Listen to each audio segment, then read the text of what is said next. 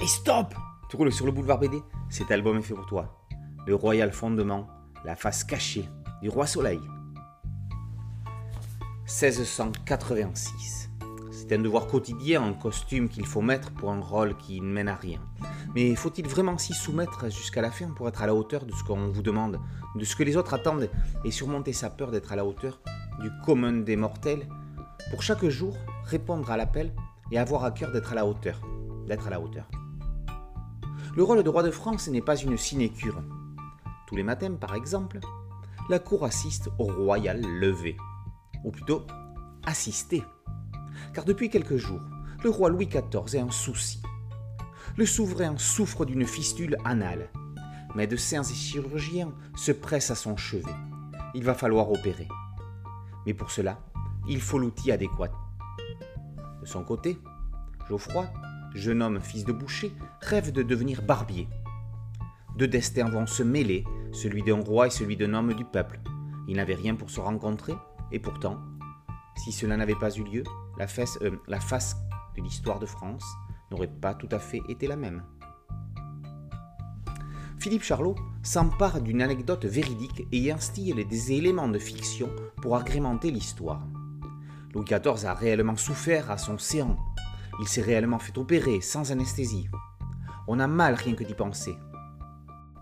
Charlot invente le personnage de Geoffroy, apprenti boucher mais qui préférerait être barbier. Par ailleurs, des conspirateurs pourraient bien profiter des problèmes médicaux royaux pour renverser le souverain. Le scénariste aurait pu rester dans un sérieux historique. Il choisit plutôt le ton d'une comédie à la Molière, ou à la ou Houry. Il ne manque plus que Charles Berling et on est bien dans le film ridicule. Il ne manque plus que Louis de Funès et on est bien dans la folie des grandeurs. Louis XIV lui ressemble d'ailleurs un peu.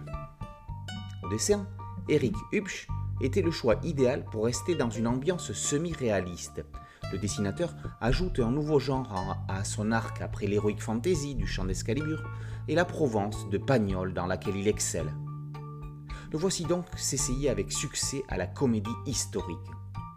La coloriste Orlande Chambert organise la visite entre les lumineux décors royaux et les sombres ruelles parisiennes, les délicats salons confidentiels ou les crasses culs de basse-fosse. Comme Xavier Fourquemin, Alain Daudier, Marco ou encore Sylvain Vallée, Hubsch exerce dans un style graphique qui n'est jamais, au grand jamais, reconnu dans les festivals de BD. Populaire? Trop populaire peut-être, mais ça changera. On voit bien à présent des films avec Pierre Richard sur Arte. Peut-être qu'Angoulême récompensera des auteurs comme ça dans 30 ans. Ils seront devenus underground, qui sait. Sur le plus haut trône du monde, on n'est jamais assis que sur son cul, disait Michel de Montaigne dès 1588. Louis XIV aimerait bien pouvoir le faire. L'avenir et le bistouri le diront. Le Royal Fondement, la face cachée du Roi Soleil, par Charlot et Hubsch, et par aux éditions Bambou dans la collection Grand Angle. Boulevard BD, c'est un site dédié, un podcast audio et une chaîne YouTube. Je vous invite à vous y abonner, c'est gratuit. A très bientôt sur Boulevard BD, ciao